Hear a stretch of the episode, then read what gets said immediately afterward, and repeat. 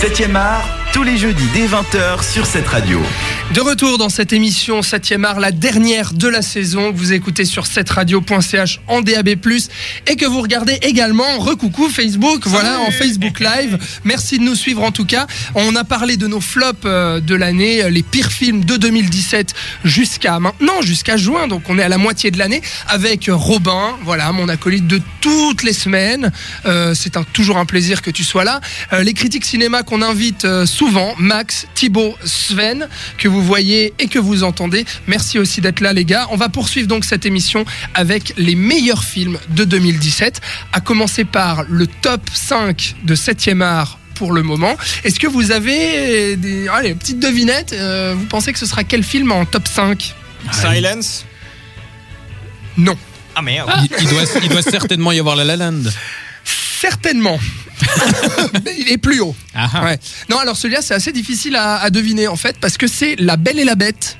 Ah, voilà. Figurez-vous, Ah. oui, puisqu'on avait invité, euh, on avait invité euh, Hélène Demester qui était euh, critique cinéma pour euh, Femina, et puis qui avait mis 5 sur 5 à La Belle et la Bête. Donc du coup, euh, ça a augmenté la moyenne euh, à 4 sur 5 pour La Belle et la Bête. Qu'est-ce que vous en pensez autour de la table? Robin, peut-être nous faire un débrief de cette émission.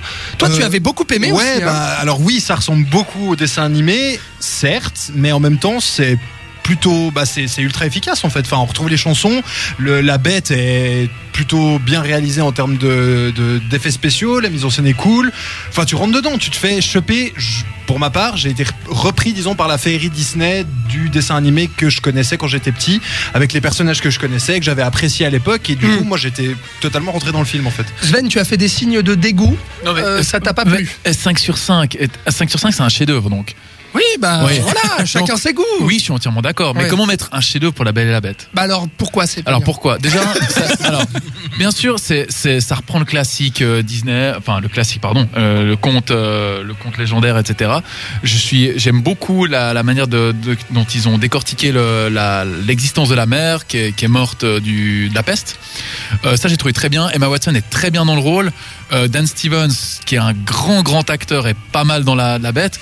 Mais, mais comment mettre un 5 sur 5 Je suis désolé. Pour moi, c'est, très joli. C'est, enfant- c'est enfantin. On retombe un peu Mais dans le quand Tu on- as aimé en fait. ça passe, c'est divertissant passe. sans plus, mais comme un 5 sur 5, s'il vous plaît, quoi. Thibaut, t'as zappé celui-ci? J'ai zappé, ouais. Max, t'en Ah penses non, quoi toi moi, Toi t'aimes bien moi, aussi, hein bien aimé, oui, oui, tout à fait. Donc, euh, bah, tout ce qui a déjà été dit, je suis d'accord. Et plus, en plus, euh, j'ai bien aimé la manière dont ils ont abordé les deux, trois, disons, trous de scénario du dessin animé. Oui. Il y avait deux, trois trucs qu'ils n'avaient pas vraiment expliqué à l'époque. Là, ils ont expliqué, ça marche assez bien. Ouais. Et puis, euh, j'ai aussi aimé un peu le travail, disons, philologique sur les chansons parce qu'ils ont réintégré des morceaux du texte de hum, Howard Ashman qui avait été censuré à l'époque parce que c'était, disons, trop osé pour un dessin animé. D'accord, ah ouais, ouais. Un film de 1991 d'ailleurs, Oui, euh, La Belle et la Bête. Et puis en top 4, euh, une petite idée?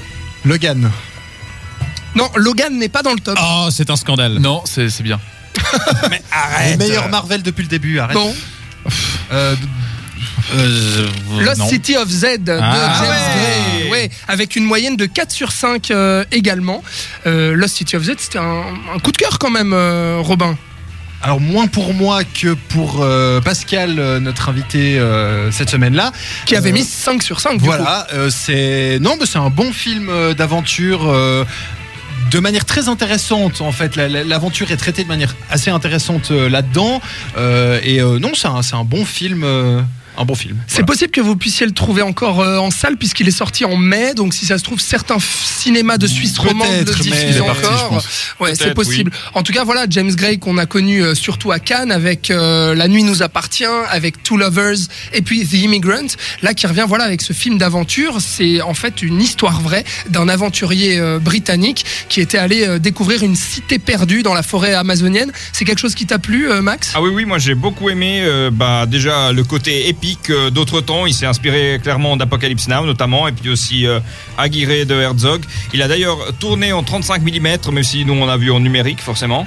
Et puis euh, j'ai beaucoup aimé aussi pour lui, c'était un peu euh, quelque chose de nouveau parce que c'est la première fois qu'il tourne un film qui se passe pas du tout à New York. C'est vrai, ouais, ouais, ouais, tout à fait. Et il a été, j'ai il a pas été tourné sur place. Il était vraiment dans la Dans la- jungle la avec jungle. euh, tout son équipement de 35 mm et ça rend super bien parce que la photographie est magnifique. On retrouve notamment Charlie Hunnam dans le rôle principal et puis Robert Pattinson également, qui joue Ouais. euh, un second rôle euh, assez admirablement, même s'il n'a pas énormément de place euh, dans le film. Mais voilà, on vous le conseille, Lost City of Z. Euh, on est assez content, enfin moi je suis très content, je pense Robin aussi, euh, d'annoncer que ce film est dans notre top, en tout cas à la mi-2017. Il s'agit de Dans la forêt, euh, qui est un film de Gilles Marchand, un petit film indépendant français, euh, film d'horreur, euh, si l'on veut, thriller. Thriller, euh, ouais, thriller un psychologique, un peu. Psychologique d'ambiance. Ouais. alors, Euh, on, on l'avait découvert à Locarno l'année passée, Voilà, sur, puis la, est sur la Piazza Grande, en fait, on connaissait pas du tout ni le réalisateur ni le film. Ce qu'il faut savoir, c'est qu'à Locarno, on ne te donne pas le genre du film que tu vas voir, donc on avait juste le synopsis. On est resté et c'était une super Une belle découverte. claque, ouais. Il est sorti surprise, hein. genre une semaine en salle parce qu'il est sorti au moment où il y avait euh, en février, euh, bah, ouais. notamment euh, Silence, où il y avait La La Land. La La Land, il y avait beaucoup trop de films. On avait compté, je crois qu'il y en avait 42 à ce moment-là à l'affiche Ouais, ouais. ou un truc du genre. Il est passé inaperçu, quoi. Voilà, mais vraiment, si vous aimez les thrillers horrifiques d'ambiance, ça vaut le coup d'œil. C'est un film français dans la forêt et c'est vachement bien. C'est l'histoire de deux petits enfants qui partent rejoindre leur père, Jérémy El-Kaïm, qui s'avère être un petit peu bizarre. Il a des, un comportement bizarre. Il dit qu'il ne dort pas la nuit. Et puis il les amène dans la forêt, en fait, dans une cabane. Et là, va s'en suivre des événements tragiques et étranges. Sven, ça t'a beaucoup plu aussi, C'est très semble. bien. ouais. Très Ouais. bonne surprise. euh, donc euh, sur la place de Grande avec vous, je l'ai je l'ai découvert. Euh, excellent. L'ambiance, elle était vraiment géniale. C'est tendu, Très hein. bien. Ouais, c'est hyper tendu. C'est très bien mis en scène. On on est vraiment pris du, du début à la Mm. fin. Et El Kaïm, pour une fois, est Oui, vraiment bon. Tout à fait. Vraiment, vraiment Complètement bon. d'accord. Et de nouveau, ça, c'est ce qui m'amène aussi à défendre le cinéma français. Euh, aller voir le cinéma français, c'est des préconçus du cinéma français, euh, comédie, euh, de comédie humour. Mhm. Évitez, allez voir le cinéma d'auteur français, il est très très bien. S'il vous plaît. Thibaut, tu l'as, tu l'as pas vu celui-ci? J'ai pas vu, non. Pas pu rattraper. Mais du coup, ça me donne envie. bah, ça te donne envie. Très bien. Alors, Max, tu l'as vu celui-ci Euh, ou- oui, je l'ai vu. J'ai été un peu moins séduit que vous. Je l'ai trouvé très intéressant, très fascinant, euh, très hypnotique, mais euh, j'ai un peu de soucis avec la fin du film, mais euh, c'est très intéressant et oui, effectivement, il faut le voir si on a envie de voir un cinéma français qui ne soit pas euh, bah, les comédies avec Danny Boone et Christian Mhm. Clavier. Tout à fait, tout Les à fait. Martine. Voilà. On peut passer au top 2. Une idée du top 2 Ça doit être quoi? Ça doit être- Moonlight. Moonlight. Non, La La Land? La La Land vient après. Manchester by the Sea. Non, Les tuches. non, L'amant double. Robin, tu trouves? Euh, Est-ce que c'était pas Ghost in the Shell Non. Partout, J'en sais Non. rien, je propose. je fais les films qu'on a fait. La- Gardien de la galaxie. non.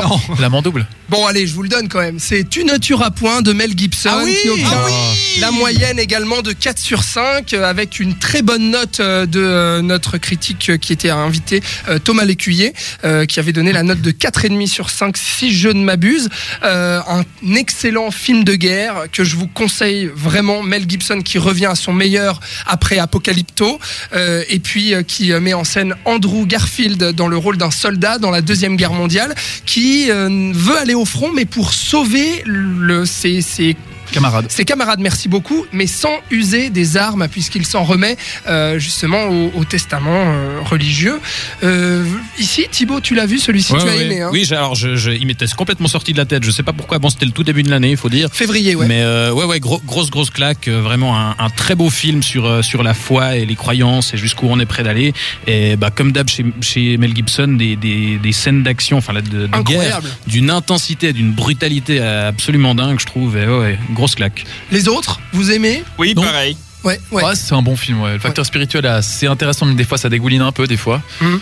Mais c'est c'est bien foutu. C'est ce qui a gêné Robin, il me semble. Ouais. hein, Ouais, c'était un peu, un peu trop euh, C'est- marqué, vraiment, genre. euh, C'est cohérent, mais des fois ça dégouline. Oui, oui, non, c'est c'est-. C'est c'est tout à fait cohérent dans, dans la mythologie qui est mise en place par le film, mais c'est vrai que tu, tu sens que Mel Gibson a un, un parti pris, disons, euh, religieux, et que des fois il va un peu, un peu trop loin. Mhm. C'est vrai. Bon, bah, il n'y a plus de suspense maintenant La pour La le top 1. Pour le moment, c'est La La Land avec une moyenne de 4,5 sur 5 quand même. Oui, oui, oui, oui, Ouais, ouais. oui. 4,5 sur 5 puisque mon cher Robin tu as mis un 5 sur 5 alors qu'est-ce que c'est La La Land et pourquoi c'est vachement bien? La La Land, c'est probablement le meilleur film de l'année. J'en sais rien, il reste 6 mois. Non, mais euh, bah, La La Land, Bah, faut pas dire euh, ça à l'Académie américaine. C'est vrai, c'est vrai. Là, ils se sont même trompés d'enveloppe. Donc, tu vois. Euh, avec- où on retrouve donc euh, Emma Stone et euh, Ryan Gosling. qui chantent au milieu de Las Vegas, Los Angeles. Los Angeles, pardon. Euh, qu'on va suivre donc, bah, justement d'un côté un peu le, le cinéma, l'autre côté la musique, et c'est très très intéressant. La gestion des couleurs est incroyable. Les musiques sont dinguissimes. La mise en scène est folle. C'est drôle, c'est prenant. La scène d'ouverture est magistrale. Tout est maîtrisé de bout en bout. C'est de la folie. Et c'est émouvant aussi. Et c'est Ouais. émouvant, non C'est un, hommage en fait, euh, Thibaut, aux, aux comédies musicales d'antan, des années 50, 60 notamment. C'est ça, ouais, complètement. Et, et au-delà de ça, je trouve que c'est un, un propos très intéressant sur euh, la poursuite des rêves et le prix à payer. Et je trouve que le final est très intéressant à ce niveau-là. C'est que c'est assez doux amer et on aurait pu choisir une fin beaucoup plus facile. Mais là, je trouve très intéressant le- la fin qu'il a choisie. Le final est magistral. Les, ouais, les autres, justement, Sven Max, j'imagine, c'est aussi assez haut placé dans votre top pour le moment euh, Bah dans oui, la oui, on, absolument. on- on parle beaucoup de la mise en scène de d'Amen Chazelle qui est vraiment un, pff, un virtuose. Franchement, après Whiplash, euh, moi j'avais peur qu'il se rate. La bande-annonce m'avait beaucoup plu des, quand il avait présenté. Euh, mais le film, j'avais j'avais peur. Hein, J'allais sur, aller sur les pattes arrière et vraiment, ça m'a mis une sacrée claque. J'ai pleuré. Je vous dis sincèrement, la fin, le final était magistral. Et je trouve qu'on on parle pas beaucoup de, de la performance de Gosling et de, enfin, on parle pas beaucoup. On parle même. moins de la performance de Gosling et Stone. On parle surtout de cette mise en scène et Mm. euh, vraiment de faire renaître l'âge d'or de la comédie musicale. Mais vraiment, le, le, le tout, le l'alliage en fait est vraiment est génial en fait. C'est vraiment beau. La La Land, qui est pour le moment notre film de 2017. Il reste encore six mois, comme Robin l'a très bien dit, donc on verra la suite de l'année. Max, est-ce que tu as d'autres tops à nous partager euh, Euh, que oui, tu as aimé fait. cette année? Donc euh, Silence de Martin Scorsese, oui. une sacrée claque. Euh, le film a tout simplement bouleversé. C'est euh, le plus beau film que j'ai vu cette année pour l'instant. Ah oui, d'accord. La La Land s'approche, mais euh, faut préciser que moi j'ai vu La La Land en 2016, donc euh, c'est quand même un peu Ouais. différent. Et euh, non mais Silence, c'est vraiment. Ça deux- raconte quoi déjà, ouais? Ah oui, donc c'est c'est en fait inspiré d'un roman japonais qui a déjà été adapté au cinéma en 1970, sauf erreur. Et c'est donc des jésuites qui se rendent au Japon pour retrouver un de leurs collègues qui a disparu depuis des décennies. Donc c'est Andrew Garfield et Adam Driver qui partent à la recherche de Liam Neeson. Ouais. Donc là, on penserait plutôt à un film d'action, mais non. Et, euh, C'est vrai mais euh, donc c'est un film euh, très intense, euh, très douloureux. Scorsese est un est ouvertement catholique depuis toujours et on Ouais. l'a- on l'a toujours vu dans ses films. Et là c'est vraiment au niveau simplement spirituel, c'est vraiment c'est vraiment le résumé de toute la filmographie de Scorsese. C'est intense, c'est euh, profond, c'est euh, on souffre mais euh, de la C'est vrai, bonne ouais. manière pendant Complètement 2h40.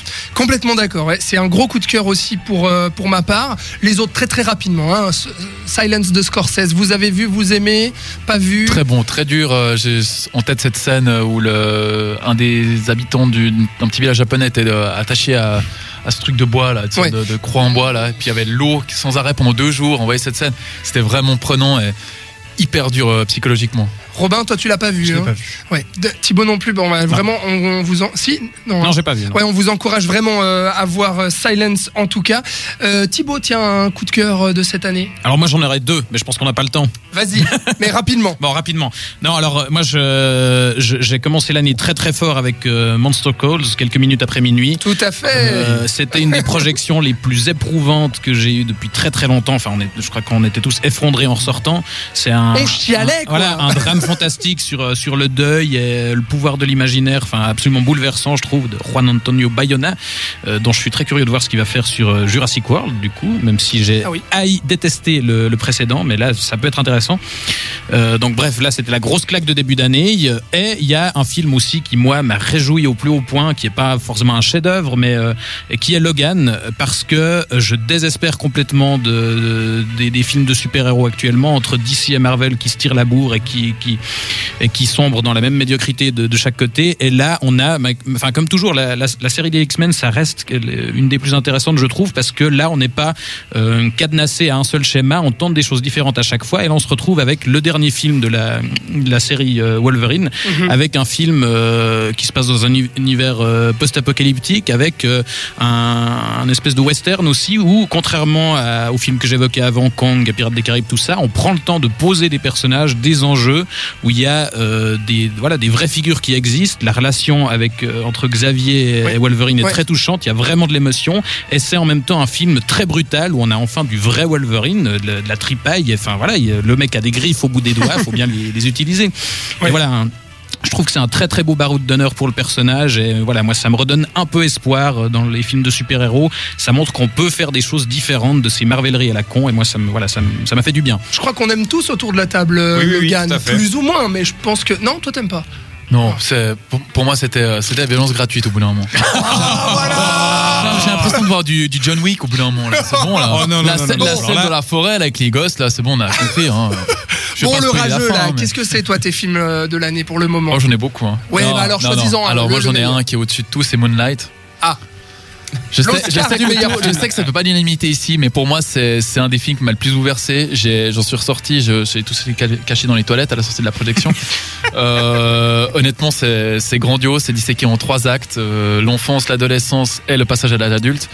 Euh, c'est magnifique, le, le- le contexte est beau, l'ambiance est belle, le beau, entendons-nous, hein, c'est très bien mis en scène au, au niveau du contexte. Mhm. C'est le- les acteurs sont fameux euh, et le et vraiment le- la, la palette de couleurs le, et le, le- la vraiment la thématique du deuil de, relationnel aussi la, la, la crise existentielle est tellement bien mise en scène tellement bien disséquée que pour moi c'est splendide moi franchement je trouve ça fascinant Moonlight, Oscar du meilleur film, c'est sorti en mars euh, chez nous. Vous pourrez le rattraper également. Robin, des Ouais, coups de cœur. alors euh, on va aller très, très Rapide, vite. hein, ouais. Deux rapides coups de cœur sur le cinéma suisse, puisque euh, oui, le cinéma suisse fait des films et des fois ils sont bons. Le premier, c'est un documentaire, parce qu'il n'y a pas de raison. Ça s'appelle La bataille du Gripen de Frédéric Goncet. C'est un documentaire qui se plonge sur les coulisses de la fameuse votation sur euh, le Gripen qu'il y avait eu il y a quelques années euh, en Suisse. Il ne prend pas parti. Il va tantôt du côté des euh, opposants que des, des, des partisans, on va dire.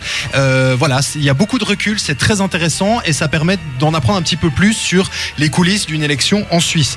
Et puis un autre film suisse de, dont je vous ai rapidement parlé la semaine, La semaine passée, passée, ouais. c'est L'Ordre divin de Petra Volpe, qui est un film donc euh, suisse-allemand qui raconte euh, l'histoire de quelques femmes dans un euh, village euh, de Suisse allemande lors d'une autre votation, Ouais. celle pour le droit de vote des femmes. C'est une fiction, mais évidemment adaptée D'histoire vraie. D'histoire vraie. C'est très intéressant, c'est bouleversant par moment de se rendre compte que ça fait 46 ans et que c'était comme ça il y a 46 ans en Suisse. Voilà, qu'un gamin de 8 ans peut répondre à sa mère Je ne fais pas la vaisselle parce que je ne suis pas une femme. C'était il y a 46 ans en Suisse.